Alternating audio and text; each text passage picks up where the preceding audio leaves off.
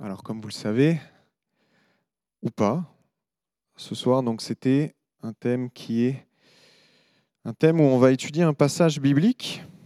Donc, vous le savez, là, c'est les vacances. Donc, généralement, nous faisons à cette heure-ci une réunion à but d'évangélisation. Mais ce soir, ça va être un schéma un peu, un format un petit peu différent. On va ensemble ouvrir la Bible et essayer d'en tirer quelque chose parce qu'il y a tellement de choses à apprendre dans la Bible qu'il faut choisir.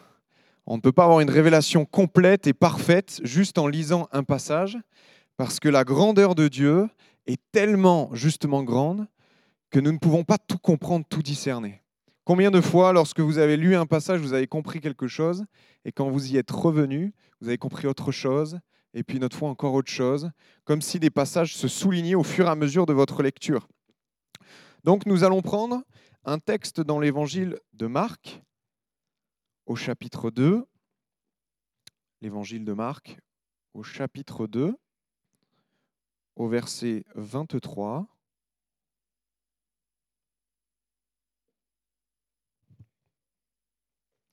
Marc chapitre 2 verset 23 et nous irons jusqu'au numéro 28.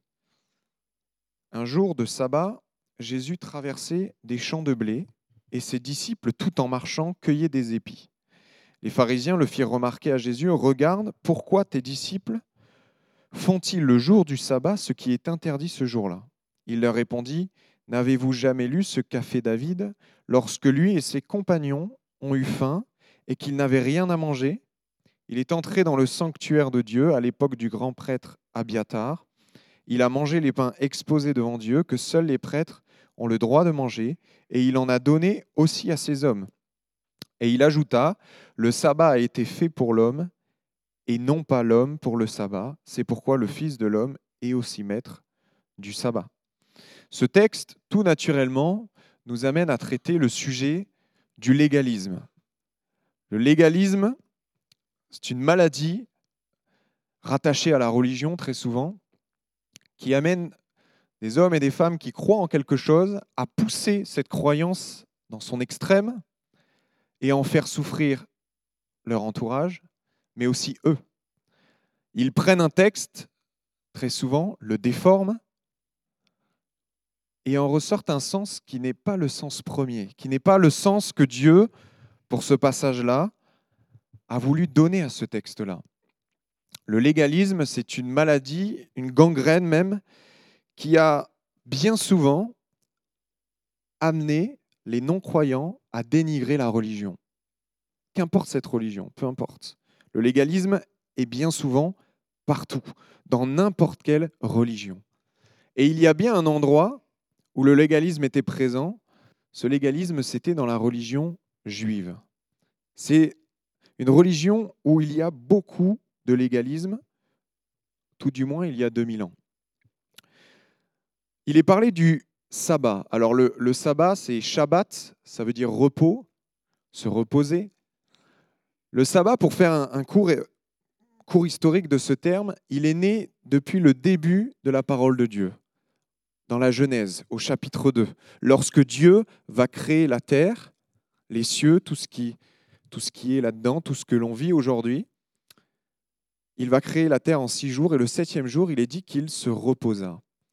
Et lorsqu'il est dit il se reposa, c'est le mot Shabbat. Dieu se reposa. Ensuite, nous voyons ce terme qui revient bien plus tard, donc là c'est dans Exode chapitre 16, lorsque les enfants de Dieu, c'est-à-dire Israël, le peuple de Dieu, va sortir d'Égypte. Ils vont pendant 40 ans errer dans le désert et chaque jour, Dieu va leur donner une portion de manne pour qu'ils puissent se nourrir. La nourriture du ciel, ils appelaient cela. Ils en avaient tous les jours, sauf le septième jour, le jour du Shabbat. Simplement parce que Dieu voulait que pendant ce jour-là, ils puissent se reposer, donc ne pas aller chercher la manne en dehors du camp, la cuisiner, etc. Il voulait qu'ils prennent un temps avec lui et avec lui seul. Donc, le sixième jour, Dieu envoyait une double portion de manne ils en ramassaient deux fois plus, préparaient deux fois plus de gâteaux avec et pouvaient s'en nourrir pendant deux jours. C'est la deuxième mention du sabbat, ou Shabbat, comme vous voulez. Ensuite, dans Exode 20, Dieu va créer les dix commandements. Et à ce moment-là, il va mettre par écrit, chapitre 20, 8 à 11, il va mettre par écrit ce commandement, c'est le quatrième commandement, tu respecteras le jour du Shabbat. Alors le Shabbat, c'est mystérieux pour nous parce que finalement, on en hérite sans vraiment le comprendre. Vous savez qu'aujourd'hui, le dimanche, on ne travaille pas le dimanche, et malgré le fait que la France soit un pays euh, profondément laïque, ça vient quand même de la religion. Le sabbat, c'était le samedi, d'accord? Parce que le samedi, c'est le septième jour de la semaine. Normalement, on a tous appris en primaire que le dimanche, même si ça apparaît en dernier, c'est le premier jour de la semaine en réalité. Le samedi, c'est le septième jour de la semaine. Mais dans nos calendriers, lorsque, on va dire, l'Occident est arrivé à la chrétienté, le samedi, ça ne nous arrangeait pas.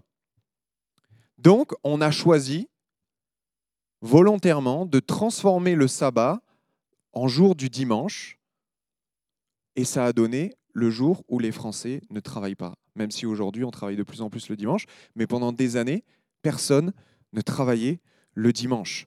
On voit que Dieu, dans sa grandeur et dans son amour même, a créé le sabbat pour que l'homme puisse se ressourcer en lui, pour qu'il puisse venir au devant de Dieu par la lecture de la Torah à l'époque, la loi orale même avant la Torah, et puisse se ressourcer en lui, puisse se reposer spirituellement, mais aussi physiquement. Ça permettait aussi aux familles de rester entre elles et de se retrouver. Dieu, quelque part, par ce jour, en plus de vouloir que sa créature soit proche de lui, il va quelque part comme donner une limite au travail. Il va dire, tu feras pendant six jours ce que tu veux, mais le septième jour, tu ne bougeras pas de chez toi, tu resteras avec moi, tu resteras avec ta famille également. C'est comme une, une, conséquence de cela. Et on voit que ça donnait un peuple équilibré. Parce que là où les peuples exploitaient tous les peuples, justement, tout le bas peuple, sept jours sur sept, les Juifs, eux, le septième jour, se reposaient. Même les serviteurs, même les esclaves avaient ordre de se reposer. Donc le Shabbat servait simplement à se rapprocher du Créateur, à se rapprocher de Dieu. Pourtant, les Juifs, au fur et à mesure du temps, vont comme modifier ces quelques règles. Au début, il n'y avait pas vraiment de règles en fait. C'était tu resteras avec moi. Mais des règles vont être créées par les scribes de l'époque et ils vont établir 39 occupations interdites le jour du sabbat. Alors je vais vous passer toute l'énumération, mais j'en ai gardé quelques-unes qui sont quand même pas mal. La première, c'est quand un enfant, alors c'est noté hein, dans, les, dans les textes, hein, quand un enfant monte sur un arbre et que suite à cette action, un fruit tombe de l'arbre, un fruit mûr, il ne doit pas être ramassé ni mangé, il doit être jeté. Mais pas le jour du sabbat, parce que sinon c'est faire quelque chose. Il faut le jeter le lendemain. Les fruits qui tombent tout seuls parce qu'ils sont encore une fois trop mûrs, ne devaient pas être mangés. Les œufs des poules pondus le jour du sabbat ne devaient pas être mangés non plus, parce que les poules, quelque part, travaillaient le jour du Seigneur. On ne pouvait pas transporter l'équivalent d'une figue sèche ou d'un verre de vin, une gorgée de lait ou d'eau, une bourse d'argent, un papier de la grosseur d'un ticket. On ne pouvait rien transporter parce que c'était considéré comme du travail. Et après, plus tard, il a été aussi décidé, encore aujourd'hui, qu'il y a un nombre de pas maximum à effectuer, sinon vous êtes hors loi du sabbat. Les Juifs sont allés très très loin dans l'interprétation du texte biblique. Dieu ne voulait pas cela. Dieu voulait simplement que l'être humain puisse se ressourcer avec lui.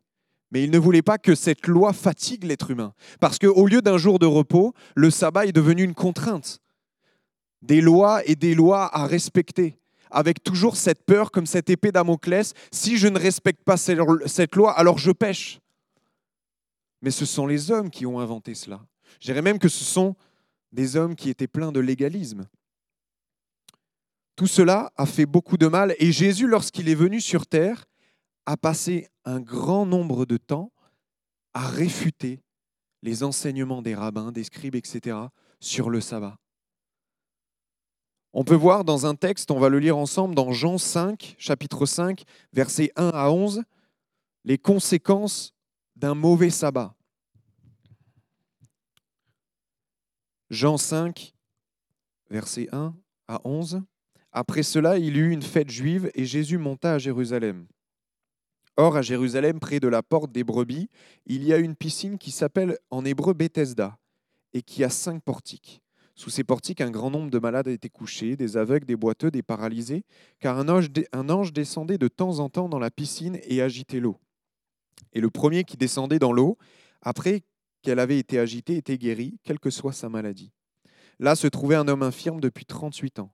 Jésus le vit couché et sachant qu'il était malade depuis longtemps, il lui dit, Veux-tu être guéri? L'infirme lui répondit, Seigneur, je n'ai personne pour me plonger dans la piscine quand l'eau est agitée. Et pendant que j'y vais, un autre descend avant moi. Lève-toi, lui dit Jésus, prends ton brancard et marche. Aussitôt cet homme fut guéri, il prit son brancard et se mit à marcher. C'était un jour de sabbat. Les Juifs dirent donc à celui qui avait été guéri, C'est le sabbat, il ne t'est pas permis de porter ton brancard. Il leur répondit, Celui qui m'a guéri m'a dit, Prends ton brancard et marche. On voit que Jésus rentre donc dans ce lieu que l'on appelle la piscine de Bethesda. Ici, beaucoup de malades. Parce que simplement, lorsque l'eau commençait à... Il y avait une onde sur l'eau, le premier à se jeter dans la piscine était guéri. Alors aujourd'hui, avec les fouilles archéologiques, on sait pourquoi cette eau bougeait. Simplement parce que les canalisations de cette piscine, alors je ne saurais vraiment vous l'expliquer comment, je ne suis pas plombier, mais en fait, il y avait comme un rejet d'air dans les canalisations qui déversait l'eau. Donc ça créait une bulle une bulle remontait dans la piscine et lorsqu'elle éclatait à la surface, ça faisait une onde. C'est simplement cela. Et pendant de longues années, des gens ont cru que c'était un ange qui se posait sur l'eau et qu'il pouvait être guéri. Cela peut nous, dans notre étude, on peut en discuter un petit peu, on peut se poser la question. S'ils ont dit que des gens étaient guéris, c'est que des gens étaient guéris. Ils pouvaient le voir. Pourtant, pas d'ange, rien de tout cela. Juste une bulle qui remonte à la surface. Simplement parce que ça nous rappelle que l'objet qui est ici la piscine n'a aucun pouvoir. Le pouvoir qui permettait aux gens d'être guéris à ce moment-là, c'était simplement la foi qu'ils plaçaient dans cette piscine. Mais au-delà de cela, c'était la foi qu'ils plaçaient en Dieu à travers cette piscine on voit que ces gens étaient guéris. Mais lui, cet homme, il est malade depuis 38 ans, il, il ne peut pas bouger, et personne n'est là pour l'amener dans la piscine. Et Jésus va le voir. On peut être surpris et étonné de se dire, mais comment ça se fait que Jésus va réussir à voir cet homme, il va aller vers cet homme, alors qu'il y avait certainement des dizaines, des dizaines et des dizaines de malades. Mais il va aller voir cet homme-là.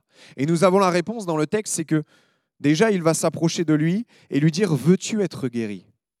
C'est une question assez, assez bizarre. Simplement parce que lorsque l'on est malade depuis 38 ans, j'imagine que l'on veut forcément être guéri. Mais Jésus va poser la question. Parce que nous le voyons, parfois, c'est vrai, nous, avec les entretiens ou autres, c'est que on ne veut pas tout le temps être guéri. Pas tout le temps. Même si au fond de nous, on se dit Oui, je veux être guéri. Mais vraiment, tout au fond, parfois, on ne veut pas être guéri. Simplement parce que la maladie devient une identité. On se, on se plaît dans cette maladie. Pas parce qu'elle nous procure du plaisir, loin de là, mais parce qu'elle nous procure l'attention des gens. Lorsque vous êtes malade, on prie pour vous, on pense à vous, on prend des nouvelles, on vous appelle parfois, etc., etc. Mais si vous n'êtes plus malade, alors vous perdez parfois votre identité. Imaginez 38 ans à être malade. Ça fait partie de vous. Et combien parfois de, de malades, on leur dit, mais qu'est-ce que tu as? Et ils appellent, c'est ma maladie, c'est à moi, c'est quelque chose que je possède. Et on dirait quelque part qu'ils parlent comme d'un enfant, parce que ça fait partie d'eux, parce qu'ils pensent que c'est leur identité. Mais la maladie n'est en rien une identité. La maladie est une conséquence du péché. Et le Seigneur Jésus, lorsqu'il est venu sur terre, qu'il est mort à la croix, est mort pour nos péchés, mais aussi pour nos maladies. Il est dit dans la parole, je suis ton Dieu qui te guérit. Dieu ne veut pas que nous nous mettions mettions notre identité dans la maladie. Il veut nous débarrasser de cette maladie. Parce que notre identité n'est pas dans une quelconque maladie ou dans quoi que ce soit de ce monde, mais notre identité est en Jésus, est en Dieu. Nous devons placer notre identité là-dessus. Et si alors nous ne sommes plus malades et plus personne ne fait attention à nous, c'est ce que nous pouvons penser, alors ce n'est pas grave.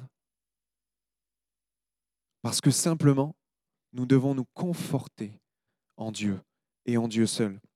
Donc il va lui dire, veux-tu être guéri? Et il va dire, mais, mais oui, mais je n'ai personne pour me lancer dans la piscine. Il va lui dire, Seigneur, et c'est là toute la réponse à notre question. Seigneur, c'est un mot simple. Nous, on l'utilise très souvent. Mais à cette époque-là, ce mot a toute son importance. Sachez que Jésus n'est pas reconnu comme le Messie à cette époque. C'est juste un homme comme un autre. Personne ne voit en lui le sauveur de l'humanité. Personne ne sait ce qu'il va accomplir après. La croix n'est pas encore venue. Et pourtant, cet homme va lui dire Seigneur. Seigneur, c'est simplement le mot kurios en grec. Kurios, ce n'est pas un mot simple comme on pourrait dire par exemple rabbi. Rabbi, ça veut dire maître, mais ce n'est pas un simple mot. Kurios, c'est que l'on octroie à quelqu'un une part de divinité. Quelque part, cet homme est en train de dire Seigneur à Jésus, c'est qu'il reconnaît que Jésus n'est pas un simple homme, mais qu'il est le Messie envoyé pour le sauver lui aussi. Que Jésus en lui a une part de divinité. Et aujourd'hui, nous le savons, Jésus est complètement homme, mais il est complètement Dieu également. Mais cet homme n'était pas censé le savoir. Le seul moyen pour qu'il puisse dire curios, c'est qu'il ait eu la foi en voyant Jésus. Et cet homme a eu la foi bien avant d'être guéri, bien avant que Jésus fasse quoi que ce soit pour lui. Lorsqu'il a vu Jésus, c'est comme s'il avait dit, Seigneur, mon Messie. Voilà pourquoi Jésus est venu vers lui. Il me semble que c'était mardi, il y a deux semaines, il nous a été parlé de la foi comme quoi elle était nécessaire, comme quoi c'était un élément qui permettait de déclencher le bras de Dieu. Et cet homme l'a eu. Dans bien des textes de la parole de Dieu, nous voyons qu'à chaque fois qu'un homme ou une femme a dit curios à Jésus, le miracle a suivi.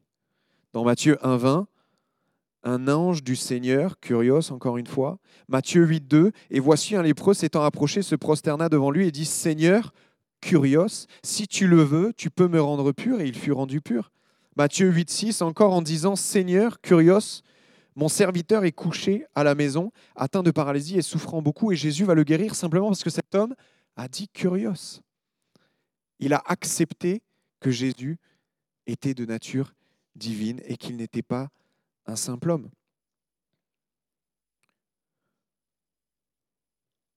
Autre point, Seigneur, je n'ai personne. Je n'ai personne. Pourquoi ce paralytique dit à Jésus, je n'ai personne?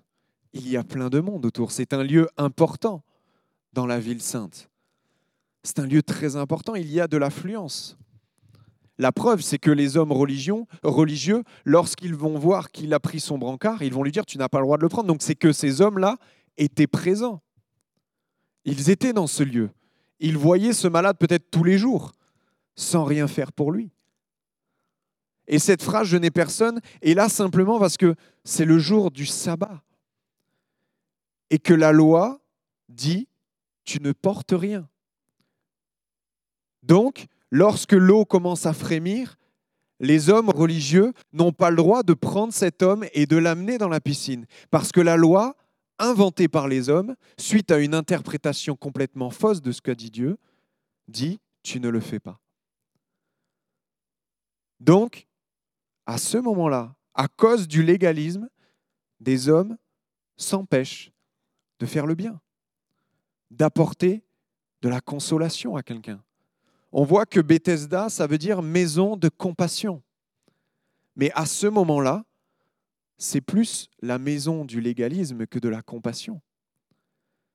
La compassion, il y a une définition de cela, c'est une vertu, vertu par laquelle un individu est porté à percevoir ou ressentir la souffrance d'autrui et qu'il est poussé à y remédier.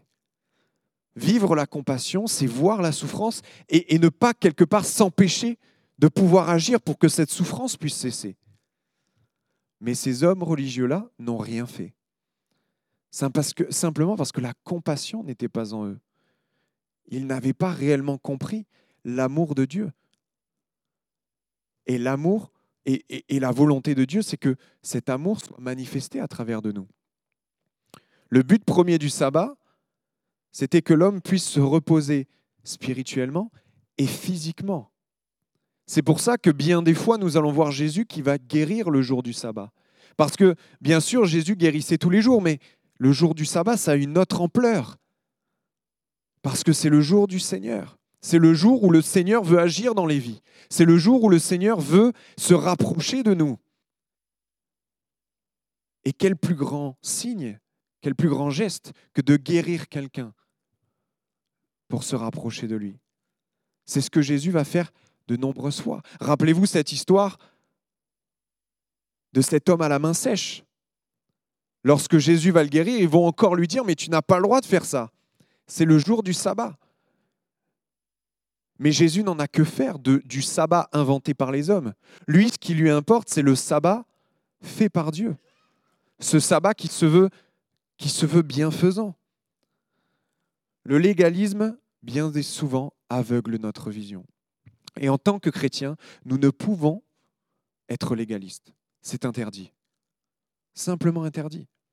Parce que lorsque nous sommes légalistes, lorsque nous disons ne fais pas ceci, ne fais pas cela, alors nous ne faisons pas mieux que les pharisiens de l'époque. Nous ne faisons pas mieux.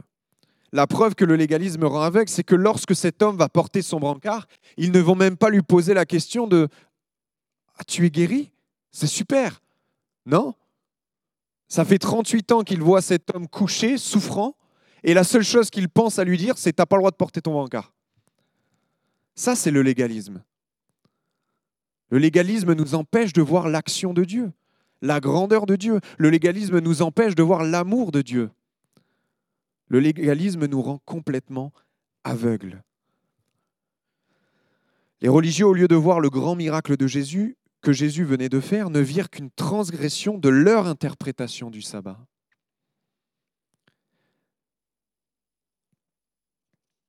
Autre chose, c'est que un légaliste, comment reconnaître un légaliste? C'est que ce qu'il reçoit de Dieu, il veut l'imposer à tous. J'ai compris ce verset comme cela, ça veut dire que tu dois le comprendre de la même manière. C'est complètement faux. Dieu m'a dit de ne plus faire ça dans ma vie, ça veut dire que toi non plus, tu dois ne plus le faire. Je fais ça, alors toi non plus, toi aussi, tu dois le faire. Et Paul va en parler. Il va, il va parler de ce légalisme et va dire, mais la religion, je paraphrase, mais la religion, ce n'est pas simplement de ne fais pas ci, ne fais pas ça. La religion, c'est une relation avec Dieu.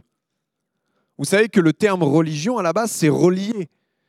Ça, vient simplement du mot, c'est latin, ça vient du, mot euh, religare, et ça veut dire relier aux choses d'en haut. Mais aujourd'hui, le mot religion a mauvaise réputation, parce qu'il a perdu tout son sens. Aujourd'hui, être religieux, souvent et même dans nos églises, ça ne veut plus dire être relié aux choses d'en haut, ça veut dire que tu es un fanatique, quelqu'un de religieux.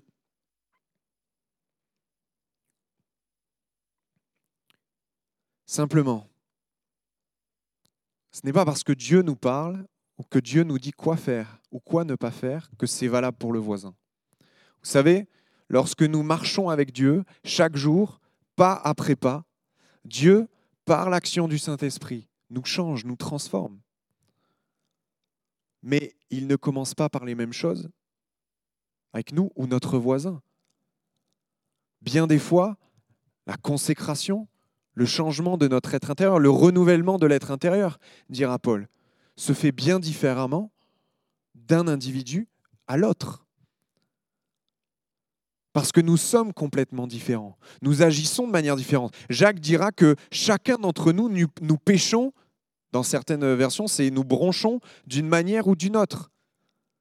Peut-être que une chose que je vais faire va me sembler être péché, mais pour l'autre, non. Pensez simplement à Paul et le débat des viandes sacrifiées aux idoles. Paul, lui, clairement dira, mais moi, manger de la viande sacrifiée aux idoles, ça ne me dérange pas du tout. Je sais ce que c'est cette viande, c'est de la viande, c'est tout. Les idoles n'ont aucun poids pour moi. Mais il va dire, mais cependant, si quelqu'un d'entre vous est faible dans la foi, et que pour lui c'est péché de manger cette viande, alors empêchez-vous momentanément de manger devant lui, pour ne pas être une pierre d'achoppement, c'est-à-dire de ne pas le faire chuter dans sa foi.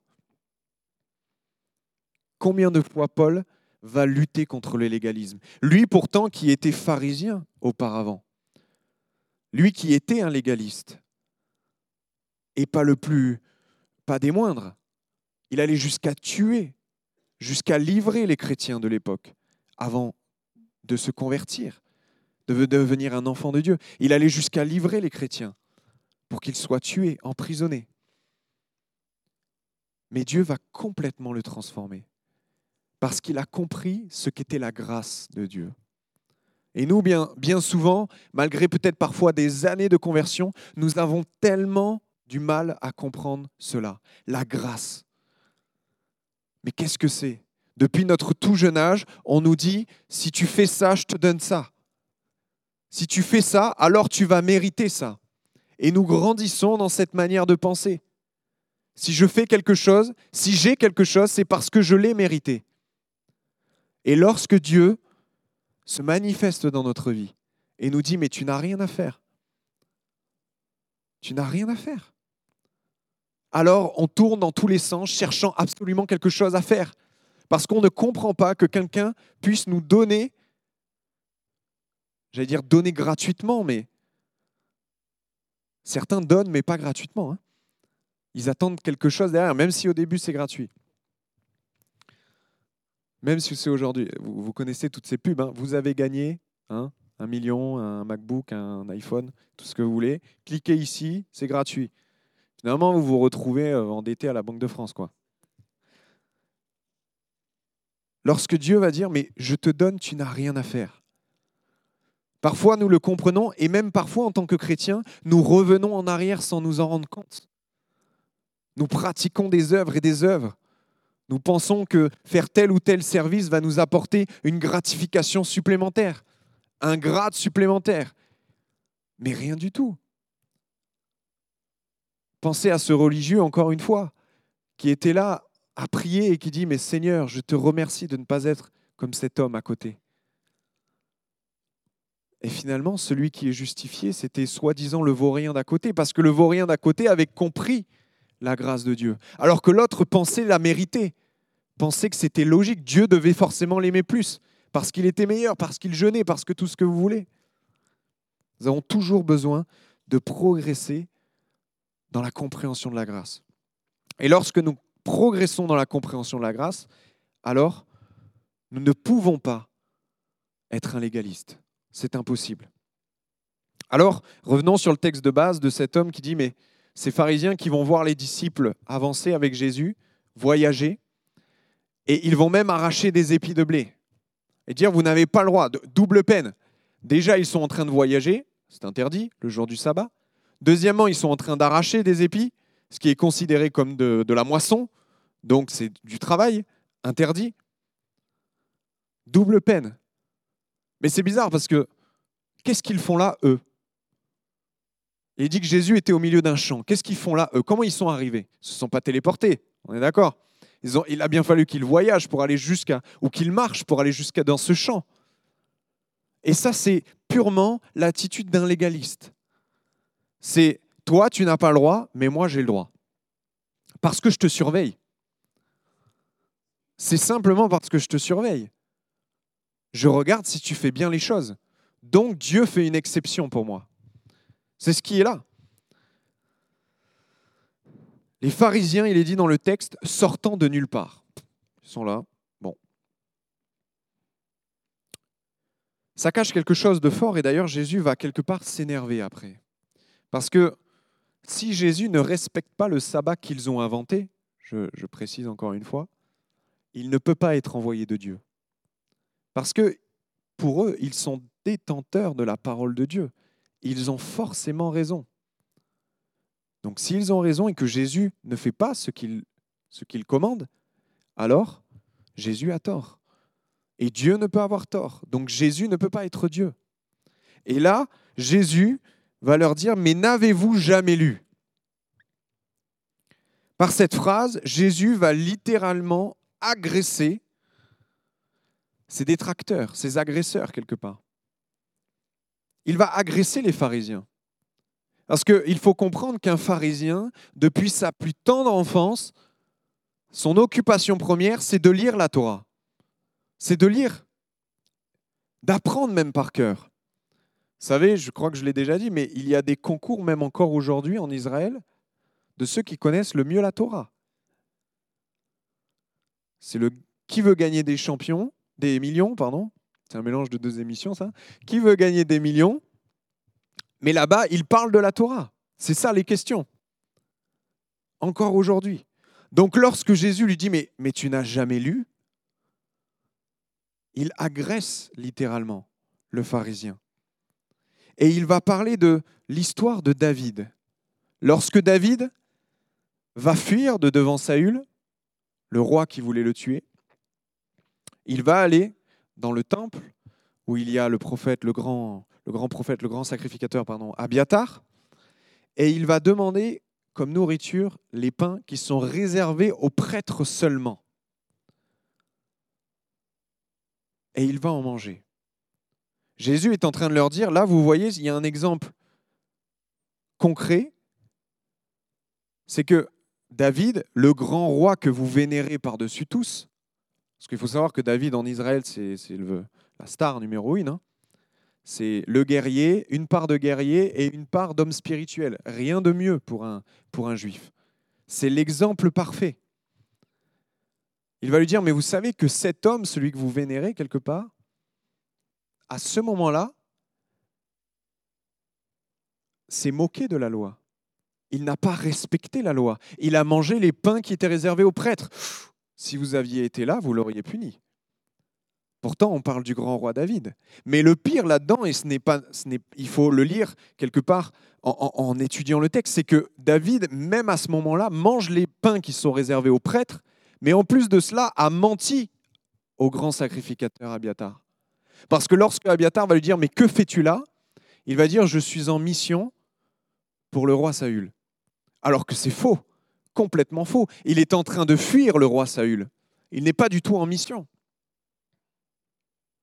Donc il va mentir, donc transgresser la loi, hein, tu ne mentiras pas.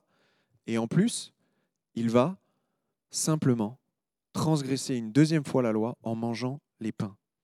Et là, il va bloquer les pharisiens il va bloquer les légalistes. Parce que les légalistes prêchent quelque part ce texte comme une référence. C'est le commencement de l'exode, on peut dire, de David, du grand roi David. Il le prêche certainement à la synagogue. Et pourtant, Jésus a réussi à les bloquer. Vous rendez-vous compte que vous prêchez un texte qui est en train de, contourner la loi? C'est ce qu'il leur dit. Littéralement, nous, nous n'avons pas cette culture, mais les pharisiens, ils comprennent du tac au tac. Hein. Double faute contre la loi par David. Et finalement, nous y arrivons par cet exemple. Il dit, mais vous voyez, la loi a été faite pour l'homme et non pas l'homme pour la loi. C'est-à-dire que tout ce que Dieu a fait, tout ce que Dieu a dit, tout ce que Dieu a instauré comme loi, a été fait pour le bien de l'homme. Et si cette loi devient un boulet plus qu'une aide, alors rien ne sert de continuer à l'observer. Mais ça, les pharisiens ne peuvent pas le comprendre. C'est pour ça que Jésus va s'octroyer le droit de bafouer tellement de fois cette loi inventée par les hommes. Parce que c'était simplement plus un boulet qu'une aide. Et Jésus n'est jamais là, et Dieu n'est jamais là pour être un boulet. Il est là pour être une aide, quelqu'un qui nous soutient dans la difficulté, qui chaque jour nous donne notre pain quotidien, certes, mais nous apporte un réconfort, nous apporte la paix, nous apporte l'espérance. Jésus est là pour prendre notre joug et non pas pour nous en mettre un sur les épaules.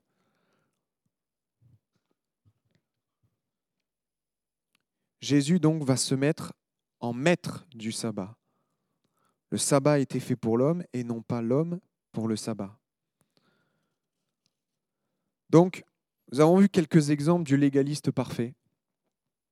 Celui qui détourne dans son propre intérêt, qui se permet de ne pas respecter la loi, alors qu'il ordonne aux autres de la respecter.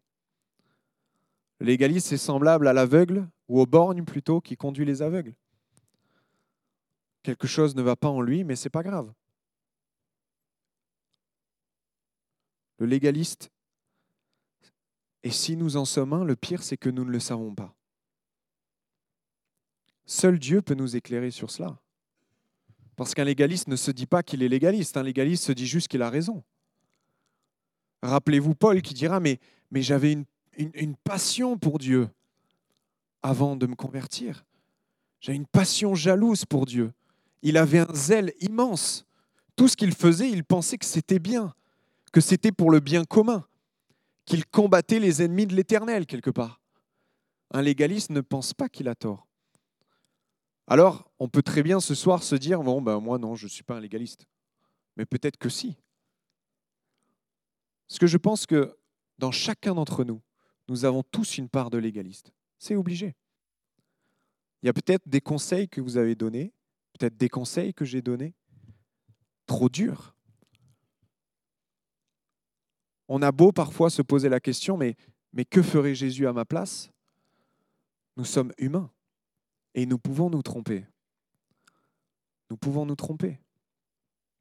je vous l'ai déjà dit, mais ce texte que j'aime, c'est David qui dira, mais, pardonne mes péchés dont je n'ai même pas conscience. Parce qu'il il comprenait, il savait qu'il pouvait pécher même sans s'en rendre compte. Il pouvait être dans l'erreur même sans s'en rendre compte. Alors simplement ce soir, on va pas aller plus loin parce que le temps est imparti, mais se poser une bonne question. Seigneur, déjà, est-ce que moi je me sens légaliste? Peut-être. Mais si tu ne te sens pas légaliste, si je ne me sens pas légaliste, posons la question à Dieu. Seigneur, éclaire les zones de légaliste en moi.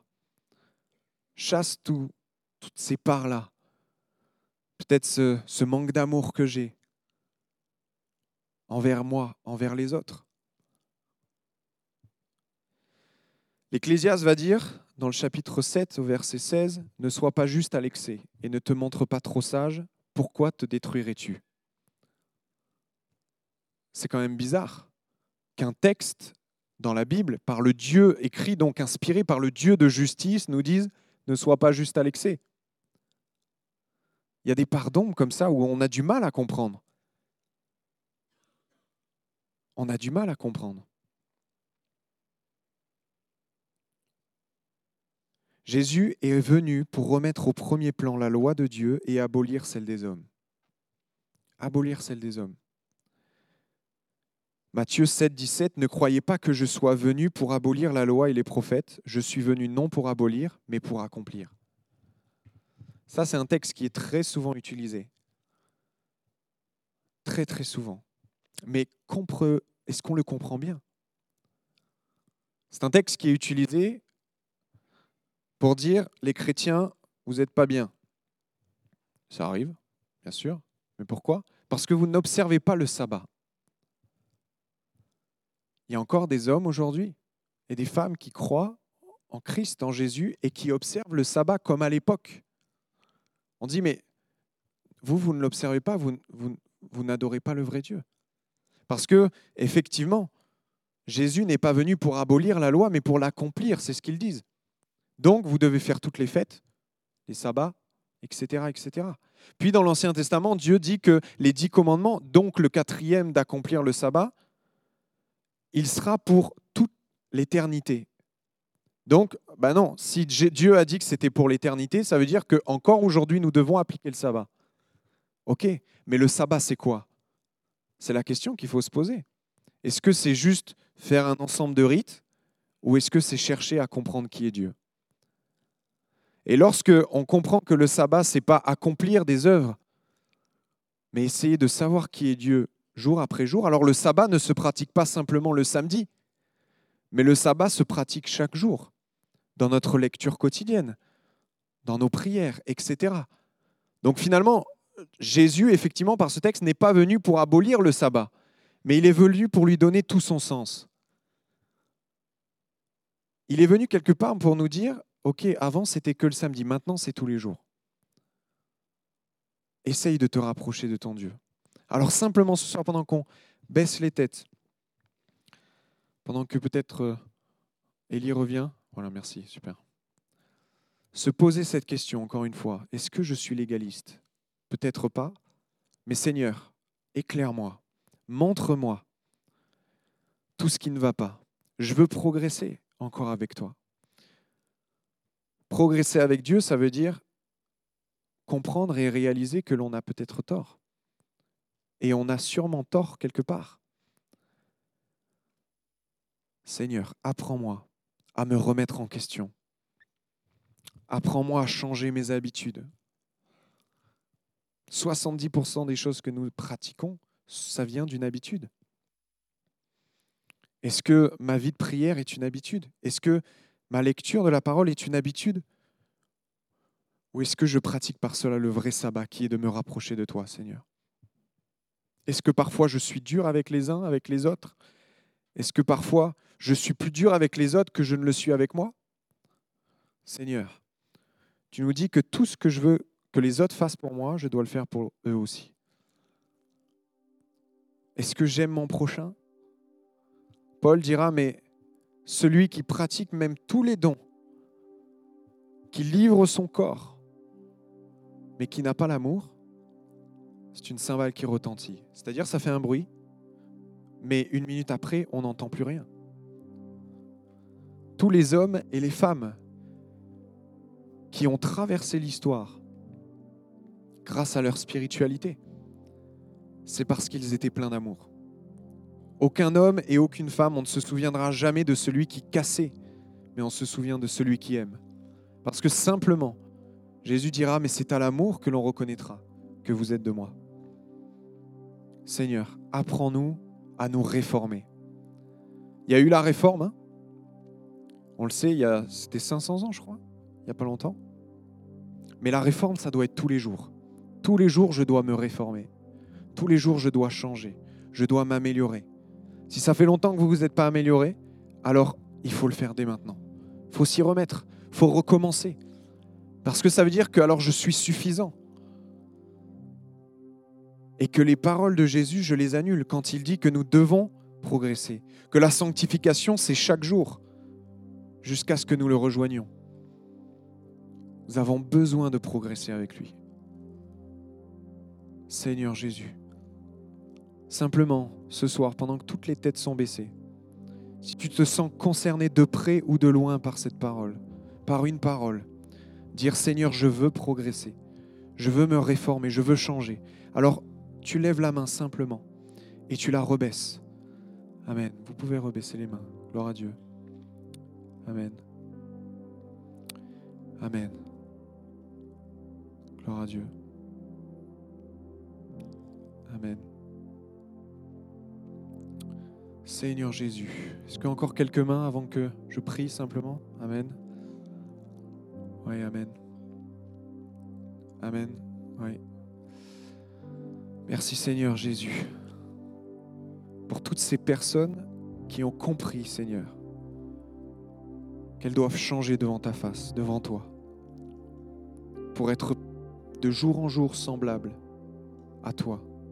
Je te prie de les aider, je te prie de nous aider, parce que chacun d'entre nous, nous en avons besoin. Mets le doigt sur euh, ce qui doit être transformé, ce qui doit être amélioré, ce qui doit être réformé. Et permets-nous, par ta grâce, par l'action de ton Saint-Esprit, de changer. Que ton nom soit glorifié, Seigneur. Amen. Pour finir, simplement, j'aimais cette parole. Cet après-midi, je une, euh, j'écoutais une interview du, d'une chaîne euh, politique, euh, tout ce que vous voulez, de Thinkerview sur YouTube. Et il y avait un intervenant qui disait, mais plus... Et, donc le, le journaliste l'agressait en lui disant, mais vous avez toujours cet ami, imaginaire qui est Jésus là? Et il lui disait, je dirais que, en gardant son calme, je dirais que plus je vieillis, et moins je suis religieux, mais plus je suis spirituel. Et cette phrase m'a plu, parce que cet homme délaissait les rites, le légalisme quelque part, pour devenir plus proche de Jésus. Lorsque l'on voit comment Jésus a agi, avec qui il traînait, on en parlait dimanche, euh, dimanche pas dernier, mais avant, avec qui il mangeait, il aurait pu les accuser de tout, lui qui était parfait. Mais rien de cela. Il a passé simplement du temps avec eux et il les a aimés. Les seuls où on voit dans la parole de Dieu qu'il les accuse, c'est les pharisiens parce qu'ils pensaient tout connaître. Mais ceux qui avaient sincèrement besoin de lui, les hommes de mauvaise vie, les femmes de mauvaise vie, comme c'est dit dans la parole, alors jamais on n'a vu un reproche de la part de Jésus. Même celles qui avaient été adultères, que les hommes voulaient lapider, que la loi autorisait même à lapider. Il a dit, mais que le premier qui n'a jamais péché jette la première pierre. Et lui qui n'a jamais péché, qui aurait pu prendre cette pierre et la, et la lancer sur cette femme, il n'a rien fait.